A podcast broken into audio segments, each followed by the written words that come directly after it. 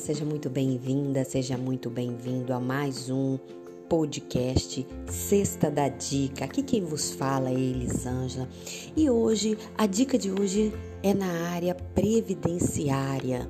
Nós vamos falar sobre salário maternidade. Como solicitar a prorrogação do salário maternidade?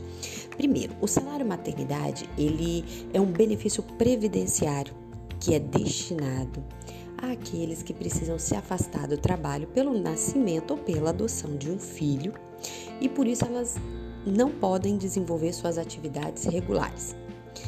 E em março, após a publicação no Diário Oficial da Portaria Conjunta 28/2021, veio uma decisão cautelar na ação direta de inconstitucionalidade de número 6327 a respeito da prorrogação do salário maternidade. Por meio dessa decisão, o Supremo Tribunal Federal determinou que a prorrogação do benefício de salário maternidade, sempre que em decorrência de complicações médicas relacionadas ao parto houver necessidade de internação hospitalar da segurada e ou do recém-nascido. E essa medida ela, ela tem por objetivo resguardar a convivência entre a mãe e o filho, estendendo excepcionalmente o período de licença maternidade a ser concedido pelos empregadores e também pela Previdência Social. Você pode estar se perguntando: quem tem o direito à prorrogação do salário maternidade? Então, de acordo com a decisão do STF, a prorrogação do benefício ela pode ser aplicada aos requerimentos de salário maternidade com fato gerador a partir do dia 13 de março de 2020. E com base nessa decisão, para os casos envolvendo internação pós o parto da segurada e ou do recém-nascido, fica decidido que o salário maternidade ele deverá ser prorrogado por todo o período de internação.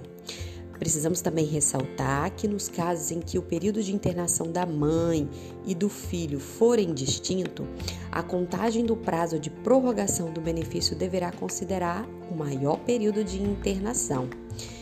E a pergunta que não quer calar: como solicitar a prorrogação do salário maternidade? Beneficiadas empregadas. A prorrogação do salário maternidade deverá ser requerida ao próprio empregador, a empresa que, por sua vez, precisará compensar os valores pagos a título da prorrogação do salário maternidade nas guias da Previdência Social.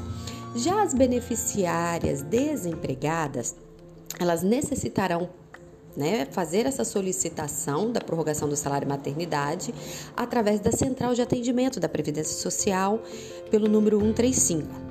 E ao entrar em contato com essa central de atendimento, você deve escolher a opção solicitar prorrogação do salário e maternidade. Vai ser solicitado o documento do médico que comprove, né, o período de internação ou a data da alta, se for o caso expedido pela unidade de saúde responsável por essa internação da mãe e ou do recém-nascido. E em caso de internações com período superior a 30 dias, será preciso solicitar a prorrogação do benefício a cada 30 dias. Precisamos também destacar que uma nova prorrogação só poderá ser solicitada após a análise do pedido anterior.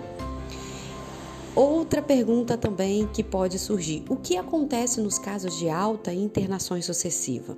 E de acordo com o STF, o Supremo Tribunal Federal, é, nesses casos que houver altas internações sucessivas, o período em que a mãe e o recém-nascido estiverem nessas condições não deve ser considerado para fins de prorrogação do benefício.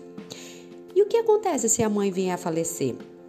Nestes casos, o benefício deverá ser pago ao cônjuge sobrevivente, desde que a criança permaneça sob os seus cuidados.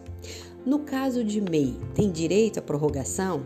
Então, as funcionárias vinculadas a uma empresa de MEI também podem requerer a prorrogação do benefício. Neste caso, a solicitação deverá ser requerida também pelo, pela central, através do 135, e o empregador apenas comunicado dessa prorrogação. Precisamos destacar que a publicação do Diário Oficial, a referida medida já está em vigor e ela pode ser requerida pelas beneficiárias enquadradas nas regras para requerimento da prorrogação do salário maternidade. Espero que tenha gostado e que esse podcast possa ter te ajudado.